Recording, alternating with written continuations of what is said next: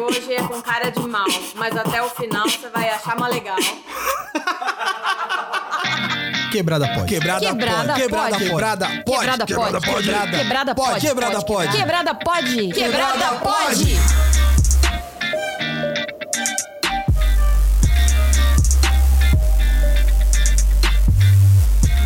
Salve quebrada, eu sou o Mussum Alive. Eu sou a Dani Birita. E está começando mais um Quebrada Pod, sangue bom. E hoje estamos aqui com um mano que é rapper, compositor, roteirista, sangue bom demais. O cara se destacou aí na cena do rap em 2017 com o álbum NDDN e em 2019 com Psicodélica e se consolidou como uma das grandes vozes do movimento, falando sobre vários assuntos e batendo de frente com tudo isso que tá errado aí, tá ok? Eu tô aqui com ninguém menos que meu mano Coruja BC1, velho. Satisfação total. Esse é meu garoto. Nós somos muito fã do seu trabalho e a gente tá animado pra esse bate-papo. E agora a gente vai ao que interessa. O rap é mal? Caramba. O rap é mal. Eu não acho, eu não posso falar que o rap é mal. Mal é uma palavra muito forte, né? Assim, eu, eu acho que o rap é bom, mano. Ó, a minha, a minha- essa é a minha visão. Ó, irmãos, não me entendam mal. Essa é a minha visão. É que o rap tem, tem essa parada da cara de mal, da marra, mas, mas ele, ele, ele, ele nasce. Como que eu posso falar que o rap é mal se ele, se ele nasce justamente ao combate contra a discriminação racial, social e, e, e contra a desigualdade ali que acontecia no- na, na periferia dos Estados Unidos, entendeu? Então eu, eu acho que eu, eu vejo o rap como algo bom. É isso aí. Sabe? E até porque o rap foi meio que uma forma da, da galera se divertir no, no- e, e falar também o que tava sentindo, né? Então não tem como ser uma parada mal, né? Mal. Que o rapper tem que ter cara de Tem mal. que ter cara de mal. É, eu, eu falava pro, pro Leandro que você tem cara de mal. Eu fui lá no evento do. Você falava pra ele? Falava, ele tem cara de mal. O pessoal fala isso, mas, pô, mano, é mentira, mano. É mentira mesmo. É mentira. E ele, ele falou o quê? Falou assim: não, ele não é mal, não. Ah, gente, boa, gente boa pra caralho. Mas essa pergunta do rap é mal, porque é, eu olho pro Mano Brown e falo, eu- tô aprendendo sobre o rap faz, acho que quando eu comecei a trabalhar como Sum, ele enfiou o rap na minha cabeça. E eu gosto de rap hoje, só que eu tô aprendendo. Então, pra mim, é tudo meio que ainda uma brincadeira. Então, o Mano Brown, eu falo, tudo que eu vou falar do rap, eu falo, Mano Brown, mal. e eu lembro do MC, da, pô, o rap é mal. Ele brinca muito assim, por isso que eu me pergunto. Então, faz três dias que eu tô falando, eu vou perguntar se o rap é mal. É, é isso mesmo, a Dani tá assim, ah, eu vou perguntar pra ele se o rap é mal, o rap é mal. Aí, aí tipo, aqueles. Aquele, aquelas páginas sensacionalistas vai falar assim: Coruja fala em podcast que rap é bonzinho.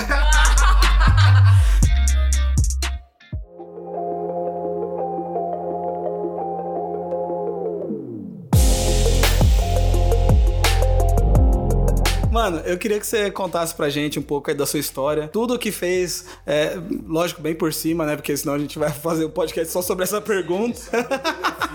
Mas, tipo, uma leve passada aí de tudo, toda a sua caminhada, desde a infância até agora, e o que te fez é, chegar até aqui hoje. Acho que a minha história é muito parecida com a história de, de várias pessoas que vêm da onde eu veio. Eu sou filho de pais humildes, pais nordestinos, é, sou fruto de um relacionamento interracial, é, nasci na periferia de São Paulo, em Osasco, no bairro do Moia Júnior, um- um- um- uma das quebradas mais violentas de São Paulo, tá ligado? Eu, eu tive um contato muito cedo com, a- com esse tipo de, de, de, de coisa, com a violência urbana e tal. E eu cresci ali com um garoto curioso, com milhões de perguntas na mente, e eu acho que com, com influência também da família, né? Que meu avô tinha um lance do repente, é, nordestino, então já era algo cultural esse lance da rima na minha família é, também. O MC até brincava, falava, caralho, cuzão, uma parte da sua família é do Pernambuco, então é repente, outra parte é do Maranhão, é reggae, você fica no meio termo, você é tipo trap, né?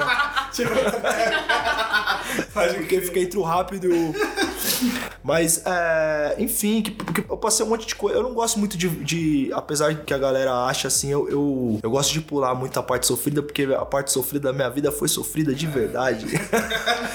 Não foi brincadeira. Mas enfim, mudei pra, pra. Morei um bom tempo no interior de São Paulo também. é, devido a uma, uma situação que aconteceu com meu pai. Meu pai foi baleado, assim, praticamente na minha frente. Eu vi isso ainda criança. Comecei. Eu acho que a, a arte, a, a música, assim, foi um refúgio mesmo, tá ligado? Eu tô dentro do hip hop desde muito cedo, assim, desde criança. Meus primos são b-boy, a gente dançava junto. E... Mas só que eu tinha mais o dom pra fazer rima. Eu, eu, eu nunca tive uma, uma dificuldade pra pra fazer rima, até pela questão da família mesmo, que era, já é uma coisa cultural de criança mesmo. Assim, meu primeiro presente foi um pandeiro. Só que esse meu avô, que, que tinha um lance do repente, ele queria que eu fosse sambista. Era anos, eu nasci nos anos 90 e na época o pagode era o que há, era o que há. É, mano, pagode, pagode, mano, era o que, que tinha de, de, de, de- mais foda, assim, na época, assim. Era a música do momento. O rap hoje e o funk era o pagode naquela época, assim, ascens- ascensão. E aí, tipo assim, meu avô queria que eu fosse do samba, assim. Ele me deu um pandeiro, ele me deu um cavaquinho, ele incentivava de todo jeito. E aí eu fui pro rap, a maior decepção da vida do meu avô. Eu tava curiosa e até inclusive fazer essa pergunta. Como que foi assim, é, você, ele te influenciando a, a, pro samba, você parar no rap? Eu fui pro rap mais pela questão de identificação. Eu falo, eu comento com.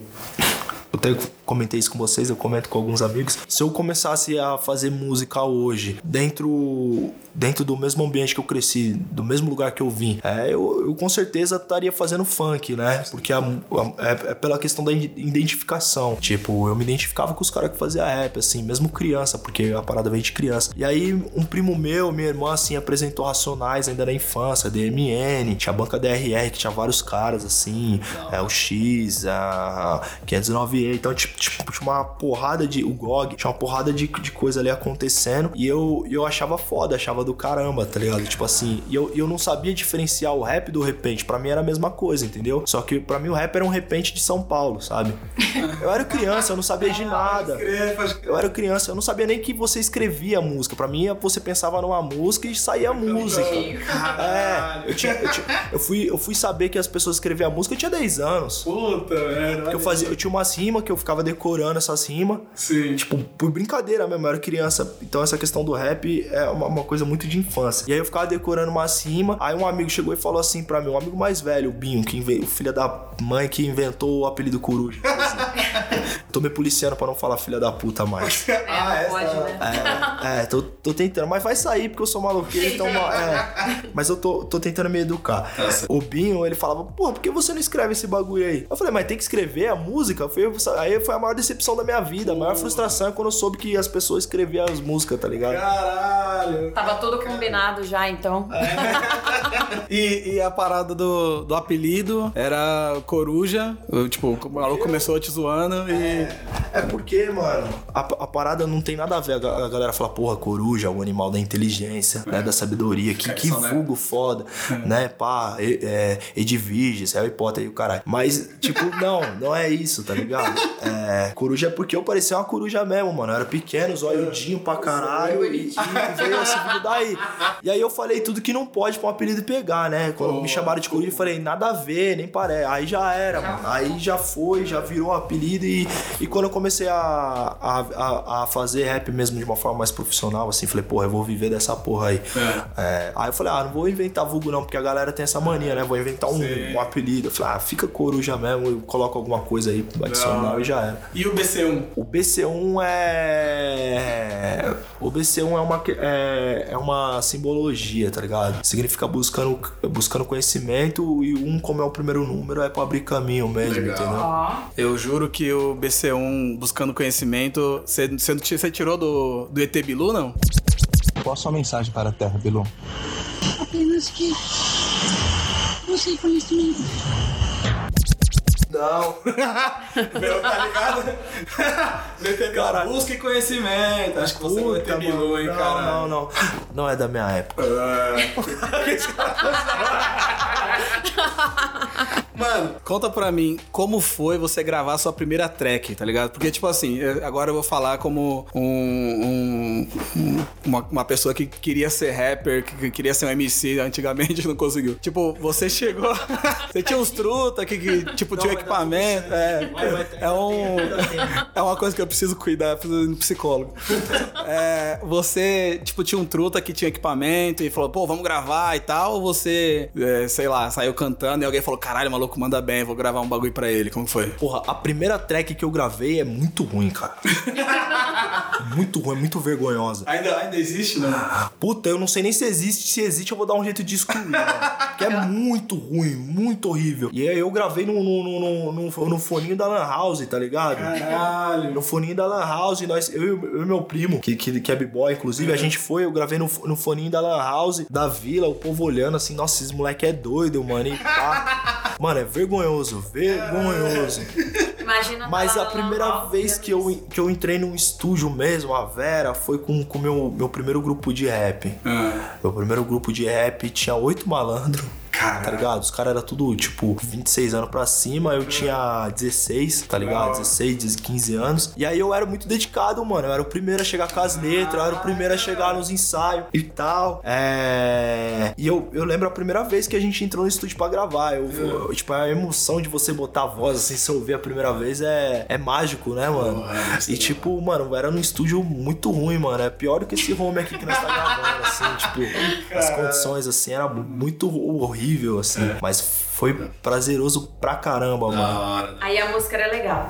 Aí, aí eu já tava começando, começando a, a, a- a ficar legal. Ah, aí sim. E depois que você gravou, e aí você olhou pra sua família e falou assim: agora eu vou viver do rap. Eles aceitaram bem? Mano, minha, minha mãe, ela é uma pessoa muito incrível. Eu, eu lembro a, a primeira vez que eu cheguei nela, assim, pra falar assim, eu vou viver do rap mesmo. E, e, e foi muito louco, porque eu, eu olhei no fundo do, do, do, do olho dela e falei assim, mãe, eu quero viver da música, eu tô decidido, é isso que eu quero pra minha vida. E minha mãe foi, foi foda, porque minha mãe olhou no fundo do meu olho e disse, nem fudendo. Trabalhar.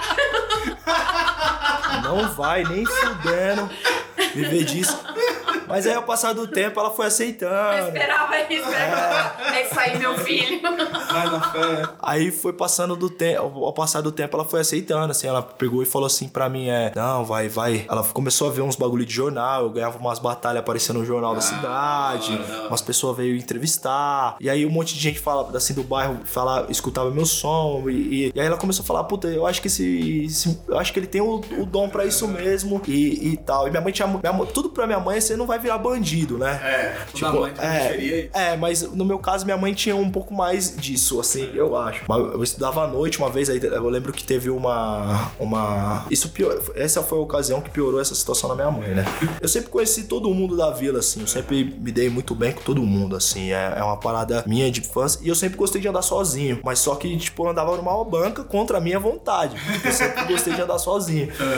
E aí, lembra aquela vez que teve um apagão em São Paulo, no estado Sei. de São Paulo e tal? E eu estudava à noite nessa época.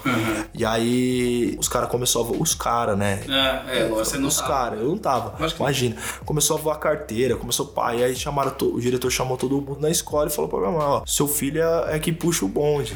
Nossa. E nem fui eu.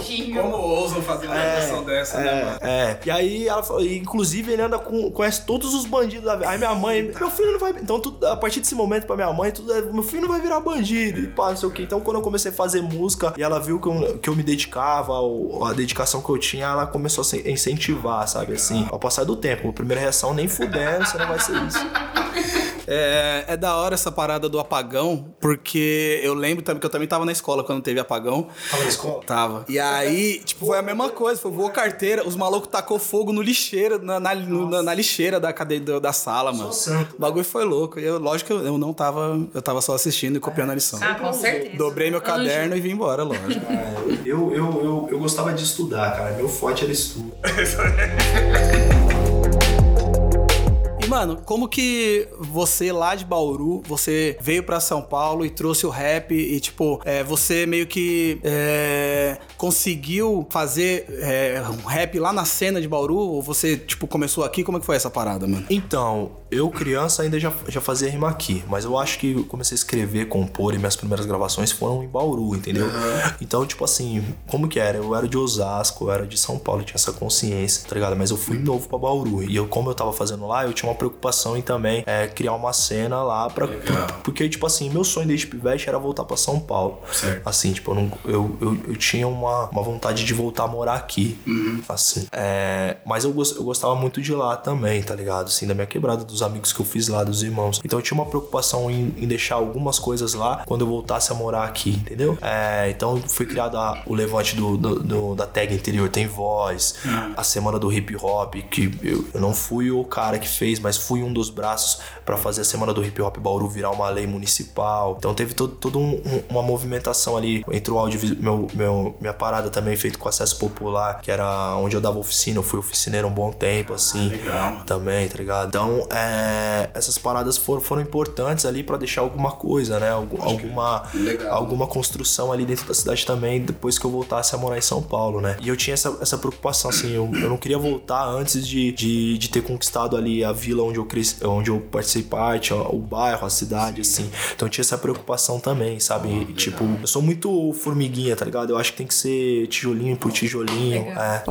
E hoje, como que é a sua rotina? Gravação, show, composição e ainda ter tempo pra xingar o Bolsonaro. Como é que você faz tudo isso? Pô, cara, eu acho que xingar o Bolsonaro pra mim perdeu a graça. Porque eu, eu, eu, eu vou falar o porquê. Eu gostava de xingar o Bolsonaro na página dele, tá ligado? E aí eu ia lá, xingava, zoava ele, tá ligado? Aí ele me bloqueou, né? Ele me bloqueou. Eu tô nessa batalha. E aí eu fiquei, eu fiquei muito triste porque ele me bloqueou. E ele me bloqueou. Mano, eu já xinguei ele de tudo quanto é nome. Ele me bloqueou só porque eu chamei ele de espírito sem luz do caralho. É, mas aí você tocou na ferida, né? É, e aí, aí, eu- aí, tipo assim, o Bolsonaro me bloqueou, eu falei, ah, vou zoar o filho dele, né? Porque a, a, a hierarquia, né? é hereditária, é hereditária. Eu sou uma praga hereditária na vida deles. E aí eu fui zoar o, o Eduardo Bolsonaro e, e ele também me bloqueou, cara. Poxa. E eu xingava ele também de tudo quanto é nome, ele me bloqueou só porque eu chamei ele de sem cabelo. Aí ele me bloqueou. Eu fiquei. É, pegou tipo, bem, bem não. do cara, né, mano? Ele fala que é uma. O Bolsonaro fala que ele é um machão, mas a genética da família dele é uma bosta, mano. Nossa! É uma bosta. É uma Um sem bosta. bolo, um sem cabelo. É. O cara É uma todo bosta. zoado. Que genética de merda, mano. Mas é uma loucura, né? Eu zoo, assim, mas é um momento muito delicado, muito sério, né? A gente tem uma, uma, uma criança de, de, de 10 anos na, na presidência da- do nosso país, né? A gente tem o dólar a quase 5 reais, um, uma, um, um economista que, que já, já fez parte, inclusive, de, de coisas mal, muito mal sucedidas. É, Principalmente se a gente for olhar na história ali, o que aconteceu no Chile, tem dedo, muito dedo do, do Paulo Guedes envolvido ali. Então, tipo assim, a gente tá num momento delicado, a carne voltou a ser coisa. Osten... Quer ostentar, meu irmão? Você não precisa nem colocar grilos nos dentes. Só deixar o fiapo da carne, você já tá ostentando pra caralho hoje, né? Voltamos a te... esses tempos sombrios. Então a gente tá, a gente tá em Walkers e Passos Largos, né, mano? Eu vou, ter que, eu vou ter que comentar o que aconteceu ontem em Ribeirão Preto. Roubaram uma churrascaria 30 quilos de picanha. Onde já se viu? Roub... É, assalto à carne. Tá- Pra você tá ver valendo o caos a que tá esse país. Tá valendo mais a pena que roubar banco, cara. É, eu, eu lembro, isso me lembra uma, uma vez que eu fui no mercadinho da minha vila e tinha umas peças bonitas, baratona de, de carne. Tava escrito Carrefour assim nelas, assim. Tá barato nem, nem perguntar nada, né? Só compra já era, né, mano? Essa foi ótima. Mano, a gente, eu vejo que você é muito é, presente nas redes sociais, né? Tipo, tipo, você tem, mantém seus perfis Eu lá gosto e do tal. Twitter, mano. É, o Twitter é foda. O Twitter é foda. E, mas- e aí eu quero saber se você é uma parada que você tem o costume de usar mesmo, ou você, tipo, usa porque você tem que estar presente em todas as redes, ou... Uau. Como é que é? É, tem rede que eu, que eu uso mais por uma obrigação, saca? Que eu não gosto muito, assim, eu acho um pouco tóxica. Tipo, o Facebook, assim, é uma rede que eu não, não gosto, assim, eu acho o esgoto da, da internet, assim, de verdade, assim. Puta, o Instagram vai, vai me limitar agora mais ainda, porque eu falei mal do Facebook. tá tudo bem. É, e ele deve estar ouvindo, É, viu? Eles eles escutam, eles não sei como. Mas eu gosto do Instagram. Instagram, não fecha as portas pra mim. Zoeira. Mas eu, eu gosto muito do Twitter, saca? Eu acho o, o Twitter um, um espaço, assim, bem democrático, assim. O lance de você não poder editar, eu acho que é um, é um documento, sabe? Assim, é uma rede que eu, que eu, que eu vejo que, a- que as pessoas se destacam muito mais pelo que tem a dizer do que pelo que quer mostrar, entendeu? Diferente de outras redes sociais. Então eu, eu gosto bastante. Não que não, não, não tenha pessoas tóxicas, né? Eu acho, eu acho que. Eu falei que eu, eu falei do Facebook aqui, tipo, obviamente zoando, mas eu acho que não é as redes sociais que, que, que são tóxicas. Eu acho que é nós que é tóxico mesmo e a gente às vezes é, usa as redes sociais, esse espaço pra mostrar o nosso pior lado também. A gente precisa se rever também, né? É muito louco isso daí. Falou bem. Você acha? Bom, a gente sabe que o rap tem muito machismo, não só nas letras, mas também é na questão de dar oportunidades para as mulheres MCs. Como vocês estão colaborando para mudar isso? Ou como você, falando assim por você, como que você tá lidando com isso assim? Fazendo alguma coisa para mudar? Uau! Eu acho que, que a gente nunca pode colocar a culpa de, de, de problemas sociais, vestígios de uma coisa tóxica geracional, né? Que é passada de geração em geração, em um gênero musical. Eu vejo muito isso acontecer com funk, a galera põe a culpa de várias coisas em cima do funk, e, e, e eu vejo a galera também é, pondo a culpa no rap em, em algumas questões. Eu acho sim o rap é um reflexo da sociedade, infelizmente nossa sociedade é machista. Infelizmente, eu falando aqui, eu sou homem, eu sou machista, às vezes inconscientemente, né? Eu, hoje eu tô prestando mais atenção nas minhas atitudes para tentar me desconstruir e, e, e, isso é uma vitória da, da, da luta das mulheres e não nossa, entendeu? E, tipo, quem merece aplausos, quem, quem tá fazendo a gente rever nosso lado machista são as mulheres, então por isso a luta, a luta contra o machismo é tão importante, porque a gente sabe como ela é fortalecida, inclusive nesses tempos que a gente tá vivendo, né? Eu acho que tem muita mina talentosa aí, saca? Muita, muita mina que, que, que faz parte dessa parada que eu disse, dessa construção pra construir um rap menos machista, tá ligado? A Drica Barbosa, a Stephanie, a Ebony, sabe? Eu acho é, a Clara Lima, en- enfim, uma porrada de mina foda que tá surgindo aí, que, que eu gosto muito do som. Eu acho que, que vem ensinando muito, não só eu, mas como vários irmãos aí, a, a tentar construir um espaço menos, menos machista. E até as, as minas trans também, tipo, que, que, que o hip hop é um, é um. O hip hop, como reflexo da sociedade de novo, é algo que às vezes tem uma homofobia muito explícita, né? Eu mesmo sou um cara que às vezes revejo letras minhas e eu revejo muita coisa que eu não escreveria e que, que precisa ser revista, saca? Tipo, de um tempo atrás. Eu acho que nessa construção é o, a Glória Groove é muito importante, a Mona Brutal é muito importante, saca? E, enfim, mano. é, eu, eu, eu comentei isso no Twitter ontem, assim, que é tipo essa masculinidade que nos foi ensinada, né? Tipo, homem não pode chorar, homem não pode falar para outro irmão, pô, você tá bonito, cara. E, e, e essa masculinidade frágil, né, que a gente tem. A gente tem uma masculinidade muito frágil, assim. E até a gente é ensinado de pequeno que o nosso gênero é um sinônimo de coragem. Como assim o nosso gênero é um sinônimo de coragem? Você tem que ser macho. Tipo, como se isso fosse um, um, um sinônimo de coragem, né? É muito louco isso. E. Peraí. Ah, desculpa. Que agora o meu nível de fã aumentou um pouco. Olha que lindo que ele falou. Obrigada. Eu amei a sua resposta. Mas é o que eu disse, assim, tipo, eu não posso falar, é, ah, tomar o lugar de fala da- das irmãs dessa luta, porque eu sou homem e em algum momento eu vou reproduzir machismo, em algum momento eu vou precisar ser ensinado pelas irmãs, entendeu? É, eu tento também não me colocar como superior, assim, ó, o intocável, pá, porque eu tô em aprendizado e, e disposto a aprender também, tá ligado? E, e sabe que com relação ao machismo, eu tô me desconstruindo também, porque eu também fui, venho com uma cultura machista. Então, hoje eu tô aprendendo muito o que é ser mulher, o que, que a gente pode ou não pode fazer, apesar que eu acho que a gente pode fazer tudo, né? Né? E eu tô me desconstruindo, mas assim, eu tô no primeiro degrau. Não, tá louco? Não! Jamais! Então eu tô me desconstruindo, as minhas amigas também estão se desconstruindo. E eu vejo isso, assim, na minha família. Elas não aceitam muito essa desconstrução. Apesar de todas trabalharem, serem independentes. Então é muito bonito você falar um homem falando eu tô me desconstruindo, sendo que muitas mulheres precisam fazer isso. Sim. E ainda tem a questão cultural que infelizmente segura bastante isso. Sim, é. É, e é, basicamente a gente só não precisa atrasar o lado das minas, né? Porque, tipo, a- a- é meio que a gente também tem essa ideia de, tipo, o que eu posso fazer pra, pra ajudar, mas só de não fazer nada já tá ajudando, só de não atrapalhar a gente já ajuda, né? Sim, sim. E agora eu queria, já aproveitando que você falou de masculinidade, como você tem trabalhado isso? Porque essa é uma parada que eu também tenho, tenho prestado atenção há muito tempo, há, quer dizer, há pouco tempo, na verdade, que é essa parada de tipo, porra, o homem, ele não pode chorar. É- é ainda mais com homem de periferia. Tipo, é, a gente tem que ser sempre forte, a gente tem que sempre ser o homem da casa. Muitas vezes, é, se você é filho único, você é o único homem em casa, você tem que levar tudo no peito e não pode chorar, não pode ter um problema, não pode reclamar de nada, porque senão você é um, é um homem mais fraco.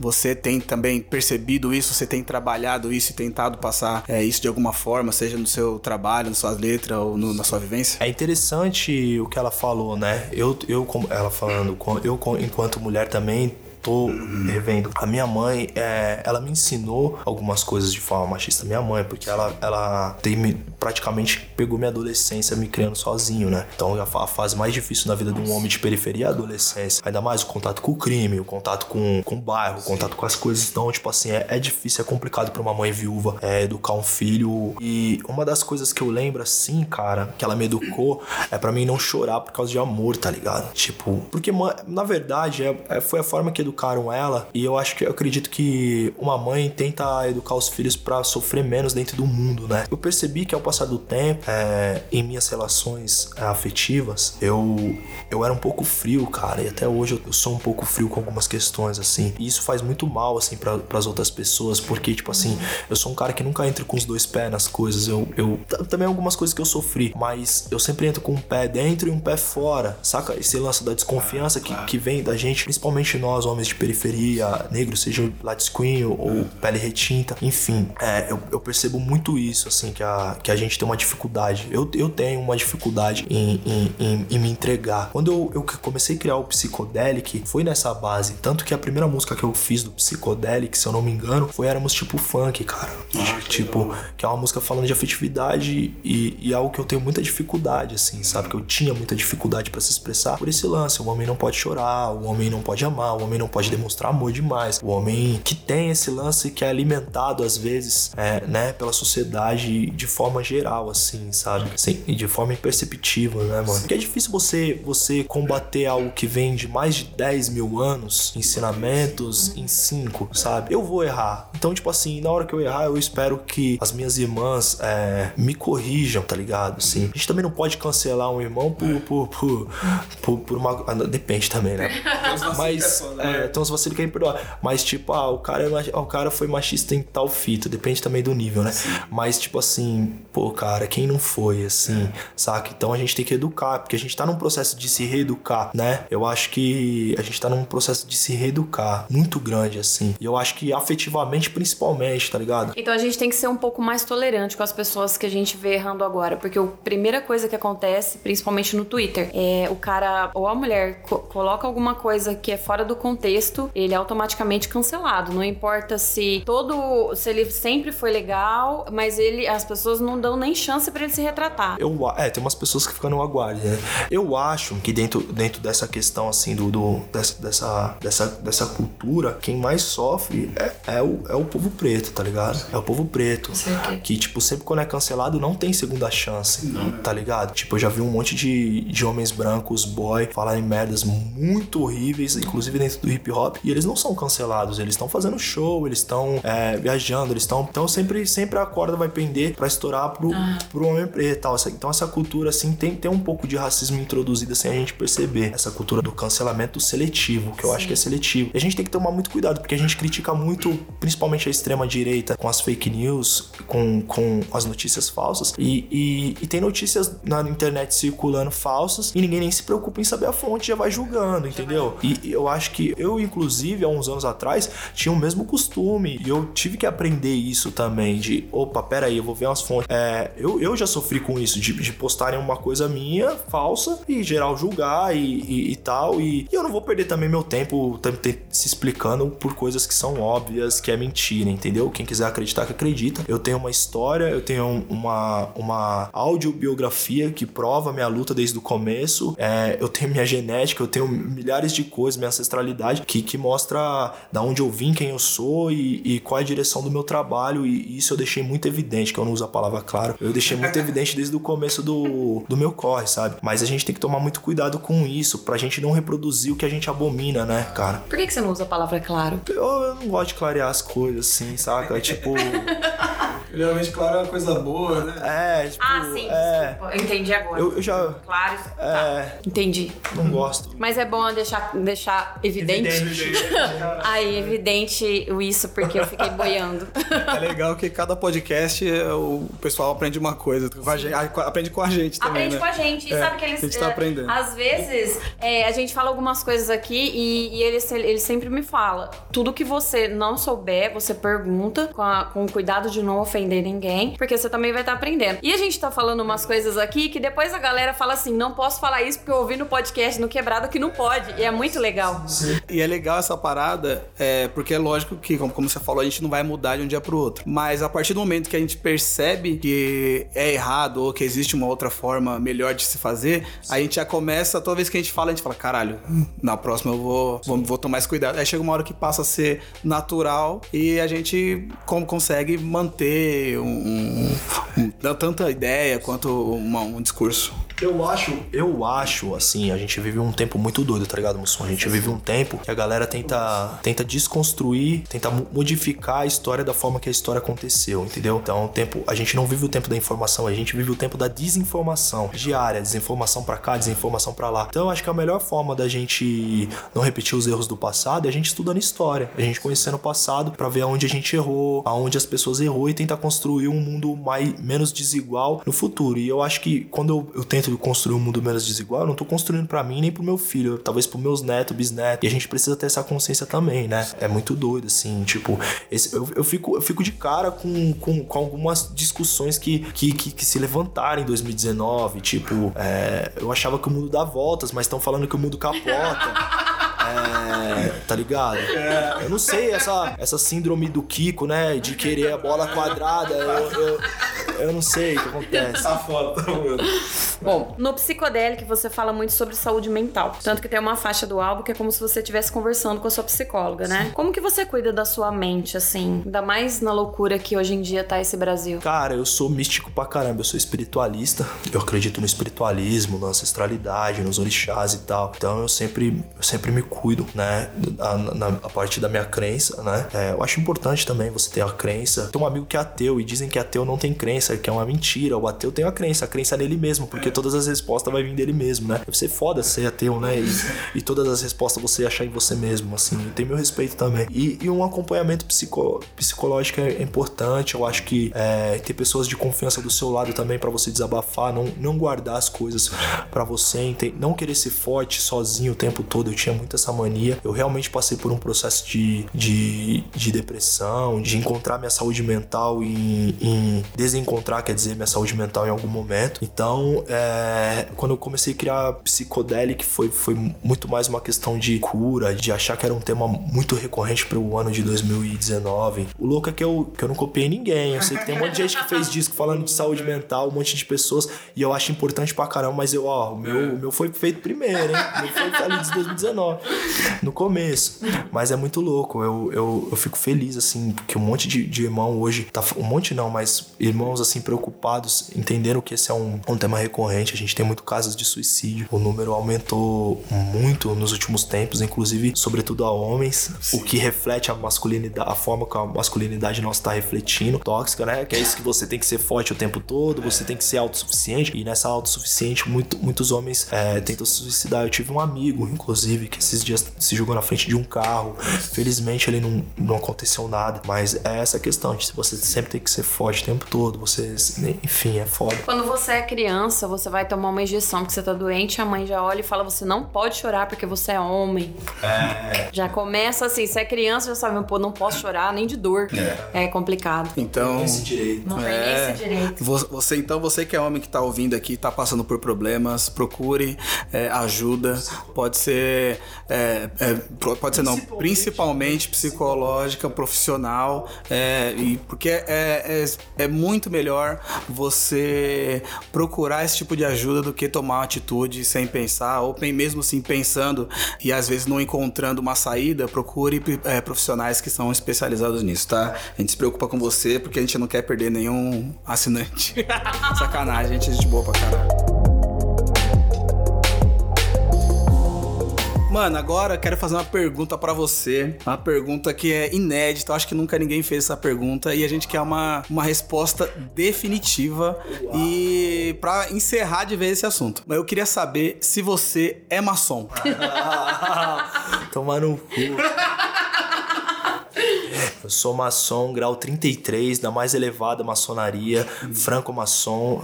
Sou maçom porra nenhuma, mano. Olha a minha cara, mano. Eu sou favelado, mano. Maçom, mano. Essa é uma resposta que o maçom daria. Né? É. Falou, não, não sou, não sou, não sou. Eu não sei. É. Não, você tá falando que não, não sei, cara. Ó. Eu só perguntei. Ó, essa parada surgiu, essa. essa, essa eu, eu, eu, eu gosto de história, eu sou viciado em história, então eu leio muito. Eu conheço algumas coisas sobre maçonaria, sobre lendas maçônicas, porém eu não sou maçom, eu não sou iniciado na maçonaria, eu não, não, não, não tenho nenhum contato. Isso não é, você tá dando risada, mas isso não é algo que o maçom falaria. Enfim, e aí tem a música do Psicodelic que eu cito a lenda de Irã Abif, que é uma lenda de, de iniciação maçônica. Aí, ó. Saca? Só que essa lenda eu citei ali porque eu acho essa lenda foda, mano. Tá ligado? Tipo assim, eu, eu citar. Eu citar. ah, eu, eu citar, vamos supor, o Marcola em uma música, não quer dizer que eu sou do PCC. Eu citar o, o, o, o Feliciano. Eu xingar o Feliciano numa música, não quer dizer. Não quer dizer que ele é um filho da puta. É, é, enfim, eu citei, entendeu? Não, não quer dizer algo. Eu, enfim. Então eu citei a lenda de Irã Bif porque eu acho louca a lenda de Irã Bif, que é a lenda do que fala sobre lealdade, fala sobre sobre confiança, fala sobre você é, morrer com aquilo que te foi confiado. E eu acho isso muito foda, mano. Eu acho que isso é um ensinamento da favela também. A gente aprende desde pequeno. Seja leal com seus amigos, seja verdadeiro, morra pela causa que você adota. Entendeu? Então isso tem, tem muito a ver com rap também. Por isso que eu citei essa lenda, porque eu acho essa lenda foda, eu acho bonita essa lenda, tá ligado? Eu, eu percebi que o cara ficou meio bravo aqui, eu vou parar de falar iniciação de maçonaria. Não, tudo bem, tudo bem. Mas eu, eu acho uma parada que eu acho da hora que você faz nos seus sons é que você meio que deixa ali um, uma, uma paradinha pra pessoa pesquisar, pra buscar e ter um outro conhecimento, tá ligado? O maçom faz. Não, aí ó. eu não sei. Não, mas não, acho da hora isso. Tipo, você fez isso nessa música, na Poetas no Topo. Você fala do mano lá, do, do Pan- dos Panteras. Sim, Rio e Newton. Isso. Então, eu acho legal é, essa parada de, tipo, você deixar meio que uma, uma virgulinha ali pro cara ir, ah, vou, vou buscar mais conteúdo além da faixa, né? Eu acho isso da hora. E agora vamos para o quadro dos quadros, que é o nosso, nosso nossa sequência de quadros que a gente cria especialmente para o podcast. Quadro. É o quadro dos quadros. É isso aí. Nosso primeiro quadro vão ser perguntas no Será que é Twitter. mais longo? Vai ser mais longo esse podcast ou no Cara, vai ser foda, mano. Um salve aí pro meu mano Paulinho. Porra, vai, vai, ser, vai, ser, vai ser da hora o bagulho. Gente pra porra, não sei como vai caber todo mundo no estúdio. Vamos lá. Perguntas no Twitter. Perguntas no Twitter.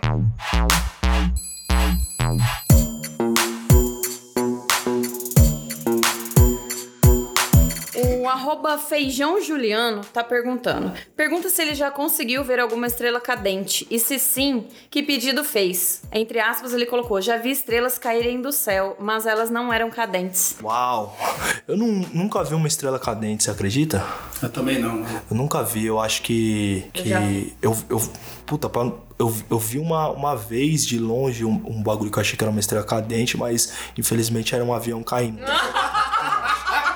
mas. É, pior que é verdade, lá no. Foi, eu tava na casa do meu amigo mora ali no. no- é, meu amigo na, na merda. laje do meu parceiro. Mas, ó, mano, ó a estrela cadente. Aí caiu, caiu, e caiu. Era, o avião caiu no campo de mate. Tá porra, caralho. Mano, o Michael Maia, arroba Michael B. Real, perguntou: qual o livro que você leu que mais se identificou? Uau! Mu- muitos livros, muito livro. Eu, eu, eu- vou estar sendo injusto se eu, se eu vou fazer uma votação, mas. é, não de se identificar, mas um livro que eu gosto muito. Ó, se, é, a galera vai falar, pô, como assim? Um livro de tal? Mas eu, eu gosto de ler, assim, eu, eu gosto muito do Príncipe, cara.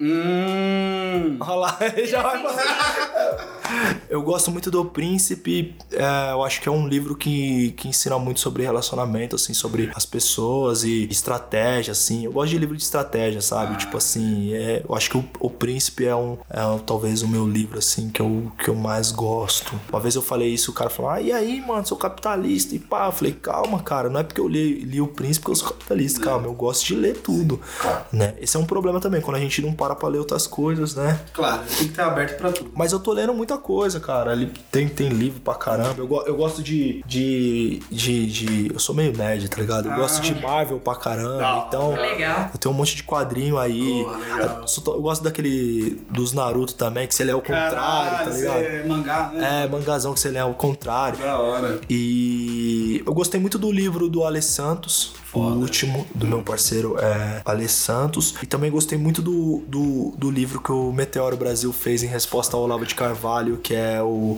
o, que, o, que, é- o que você teve que apre é, como que é? Desaprender. desaprender para se tornar um idiota. Eu acho esse livro muito, eu achei esse livro muito bom, cara. A Tati Nefertari, ela falou: Ah, e vocês dois juntos, eu amei. Tchuc, tchuc, tchuc, tchuc, vocês dois. Ah, tinha que ter, né? Ela tá pedindo pra você falar um pouco sobre a construção da música Camisa 12. Uau, que felicidade! Ninguém me pergunta sobre as músicas, ninguém me pergunta como a construção é feita, cara. Que raiva que eu tenho, que, que felicidade que eu tô tendo. Porra, a camisa 12 é um barato muito louco, porque eu tinha, eu tinha eu tinha construído 13 faixas e ela foi a última faixa do disco. Certo. Então, beleza, tenho 13 faixas, ela foi a última faixa do disco. E aí, eu sou, como eu falei, eu sou místico e eu acredito em numerologia, então tinha que ter 14. Certo. Saca? 14 faixas. Beleza. Aí eu, eu peguei e falei assim: puta, mas só tem uma faixa e eu tinha três músicas pra fazer. Eu tinha três histórias que eu queria contar. Certo. Eu queria, contar, eu queria fazer uma música sobre um parceiro que tava no crime. Eu queria fazer uma música sobre um parceiro que se frustrou e não conseguiu jogar futebol. E eu queria fa- fazer uma música falando do, do Lula, tipo, da ascensão, da queda e tal. E aí eu só tinha uma track pra contar as três histórias. Caralho. E aí eu falei, puta, eu vou ter que contar essas três histórias e de, de- em uma só. e aí eu, eu fiz uma, uma, uma música contando essas três histórias em uma só. Que eu chamo de prisma musical, né? Tipo aquele Tazo que de antigamente que você vai virando e você vê uma coisa. Então, tipo assim, se você olhar de forma rasa, é um menino que ficou frustrado no futebol. Se você olhar um pouquinho mais, é um, um garoto que foi preso no crime. E se você olhar de uma forma ainda mais profunda, você vai ver que eu tô falando da história do Lula, tá ligado? Caralho, que foda, mano. Muito maluco é foda. É. Não. Ah, essa é. Ó, Não, não, não. Eu sou preguiçoso, é diferente. Ele é foda. vou ocupar o espaço, é. Otimizou o espaço. Mano, agora a pergunta do Eduardo, arroba DZRMC. Pergunta se vai rolar o disco dele colaborativo com a Miri. Uau, galera cobra muito isso.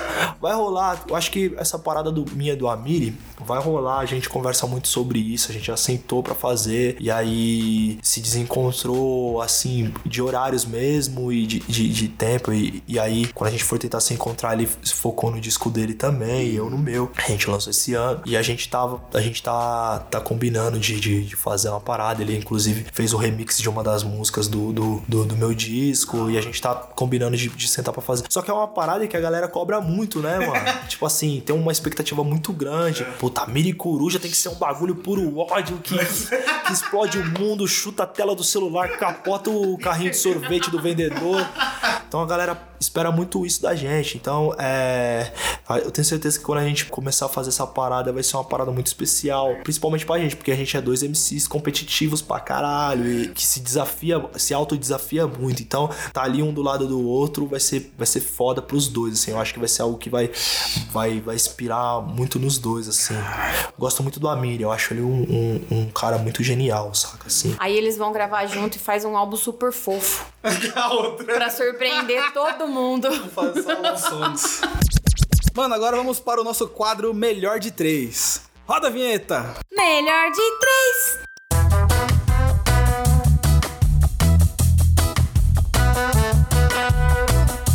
Nesse quadro, a gente vai. A gente vai pedir aqui três. As melhores três coisas da nossa listinha aqui, certo? As melhores três coisas. É. Tá. Isso. Em primeiro lugar, os três melhores rappers brasileiros. Uau! Lascou, hein? Sem ordem, firmeza? Senhor. Emicida, Brau, ah, MV Bill. Cara, tem um parênteses. Vai pôr mais um. É, não, nessa três, eu sei que é só, só três, mas eu tenho três caras ali que eu fico em dúvida pra, pra pôr em terceiro. O MC do Brau, certeza, mas tem três caras que eu fico em dúvida. Eu fico em dúvida entre o MV Bill, eu fico em dúvida com o Dom L, que é um cara que poucas pessoas citam, mas ele teve uma influência muito grande na música de várias pessoas. E eu fico em dúvida com o Marechal. Então tem esses três aí que eu coloco ali em terceiro ali. Mas, enfim, os dois. Ah, vale todos. É, você já botou três histórias numa música, agora quer botar três MC num bagulho. Isso é foda, hein, mano? Quer, o cara quer otimizar tudo, bicho.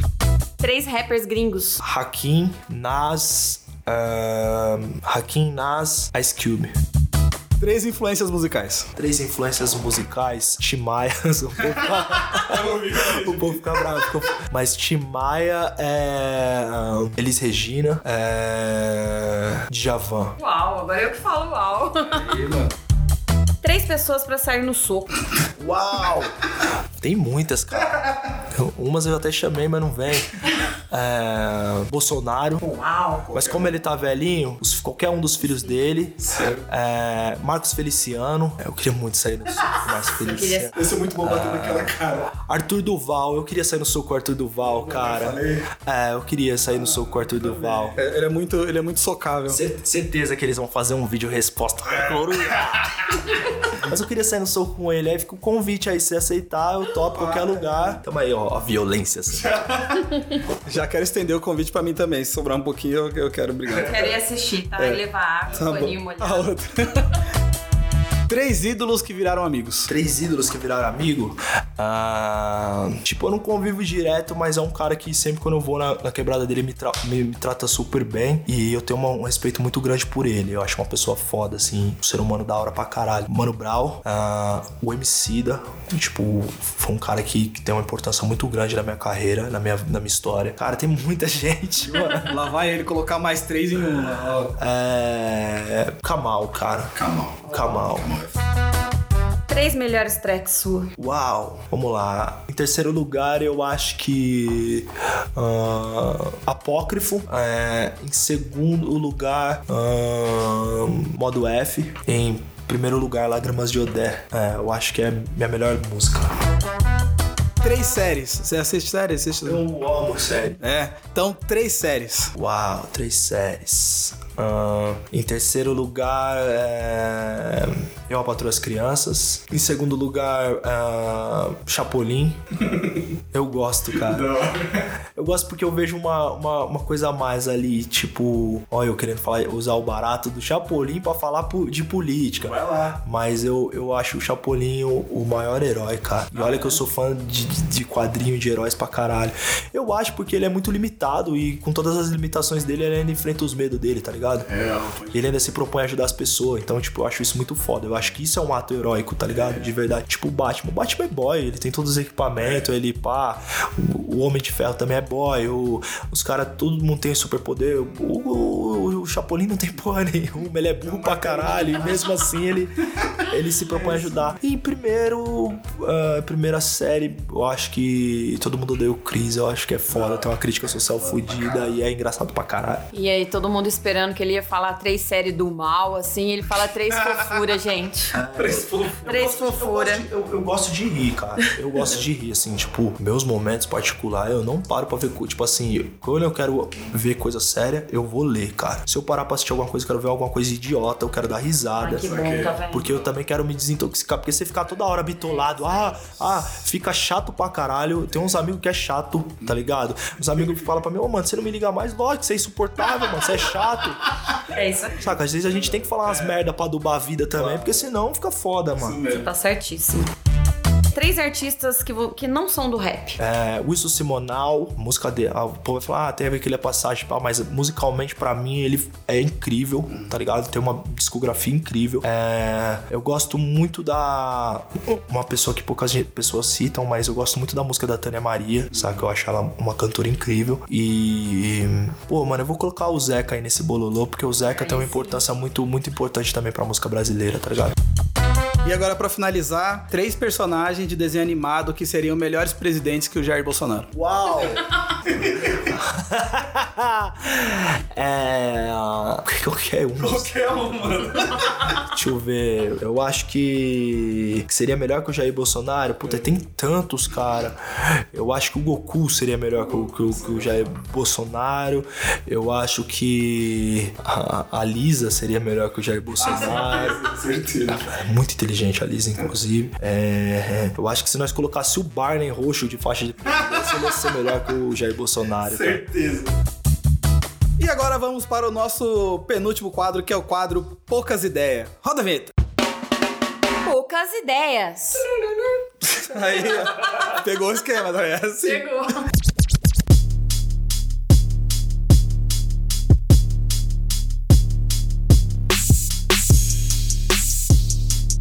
Nesse quadro a gente quer a, a resposta aqui, ó. É bateu, levou. É o famoso bate-bola. Eita. Tá? Bate-bola, jogo rápido e pá. A gente vai falar palavras e você fala aí o que te lembra, ou o que você gosta, o que vier na sua cabeça. Comida. Sushi. Bebida. Heineken. Time. Corinthians. Sonho. Com muito açúcar. Realização. Tá, poder gravar a hora que eu quero. Você lava o cabelo todo dia? Um dia sim, um dia não. Maconha. Já fumei. Bolsonaro. Um merda. Melhor apresentação sua. Uau! não veio nada. Travamos, cara. Travamos. Meu lançamento do disco. Melhor show que você já foi. Djavan. Puta, eu vou, posso abrir um parênteses? Eu falei Djavan, mas o, o show da, da Maria Rita é foda também. Cor preferida. Azul, claro. Um feat dos sonhos. Djavan. Alô, Djavan. Por favor, né? Volta aí, mano. Nota aqui, porque olha, foi muito citado aqui. Djavan, me nota, Djavan. Djavan maravilhoso, né? Eu sempre te defendo, eu sou o seu maior fã. Diafã é foda, cara. Djavan. Você é Diafã Eu sou do... Djavan dos Djavan. Eu sou seu Diafã. Inventei um termo agora pra nós que é fã do Djavan. Djavan, mano. Gostei Djavan. Somos todos Diafã. Meu mano, vamos para o nosso último quadro agora. Planos para o futuro. Roda a vinheta. Planos para o futuro.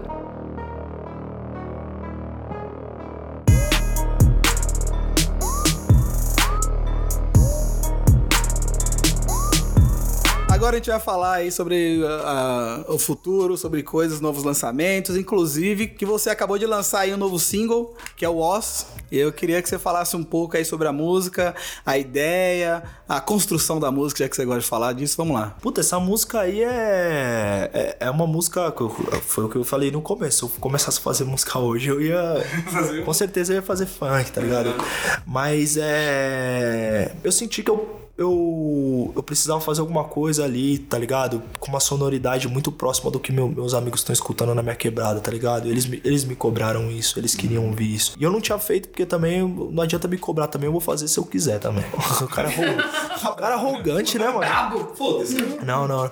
Mas é isso, eu acho que a música tem que nascer natural. E um dia eu tava aqui, eu comecei a produzir, saiu, e aí eu falei assim, puta, eu vou fazer uma parada. E eu gostei, tá ligado? E eu gosto, eu escuto, eu consumo muito funk, eu sou amigo de um monte de, de MC do, do funk.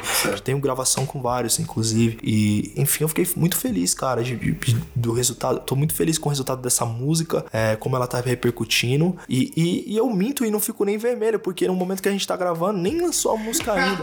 Mas é isso. Era pra, não era pra A propaganda é a alma do negócio. Escuta essa música, compartilhe, é, espalhe pro, pro, pro, pra sua família. Escuta, escuta, escuta no. Agora estamos chegando ao fim de ano, Natal, Ano Novo. Escuta no churrasco a família. Se a família falar essa porra de funk aqui, você fala, não, só mais um pouquinho, tá ligado? Essa porra de rap aqui, escuta mais um pouquinho. Ensina os parentes a escutar. E se você for despejado de casa, não tem nada a ver com isso, cara.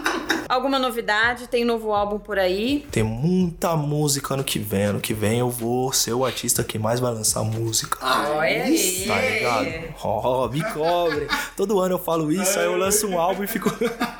Eu tenho muita guia, muita guia mesmo, assim, tipo, parada. Eu, eu- tem amigos que me chamam de MC Pai de Santo. Eu sou cheio das guias, sabe? Parada aí.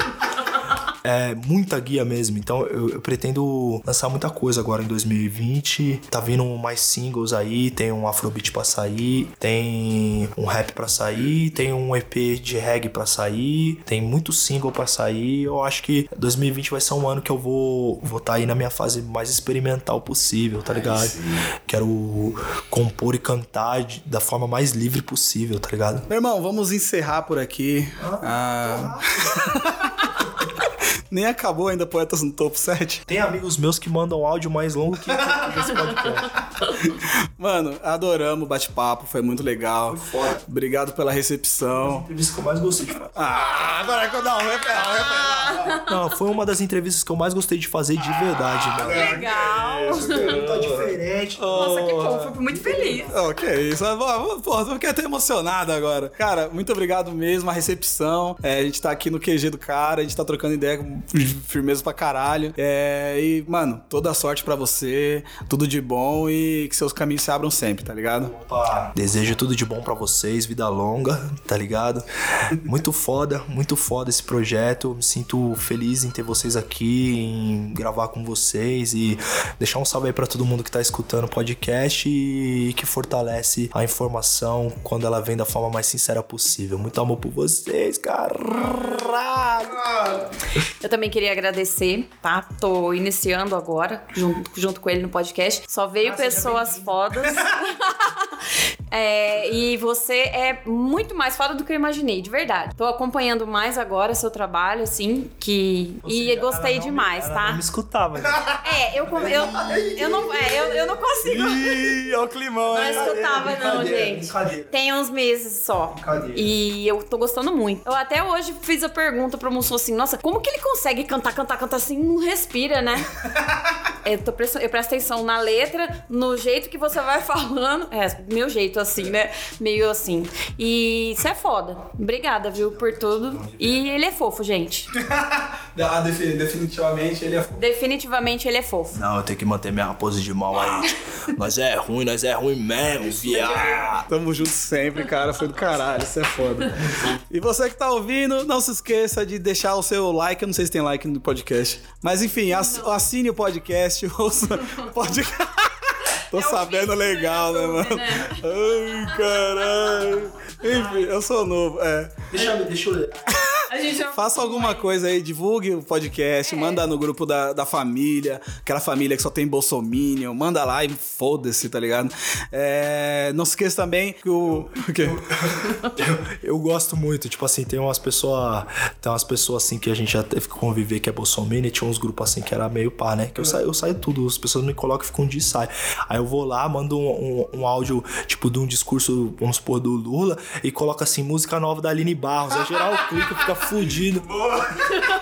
Já fica a dica também. Mande também o podcast. Siga o Quebrada Pod nas redes sociais, no Instagram, Twitter, Facebook. Siga também arroba Mussum Live, arroba Dani Birita e arroba CorujaBC1. Tá em todas as redes assim? Não. Todas as redes sociais com esse nominho que Deus me isso deu. mesmo, que, cara. Que, que Deus me deu, não, que um filho da mãe da quebrada me deu. É isso mesmo, e tamo junto. Até o próximo Quebrada Pod. Sangue bom, é nóis!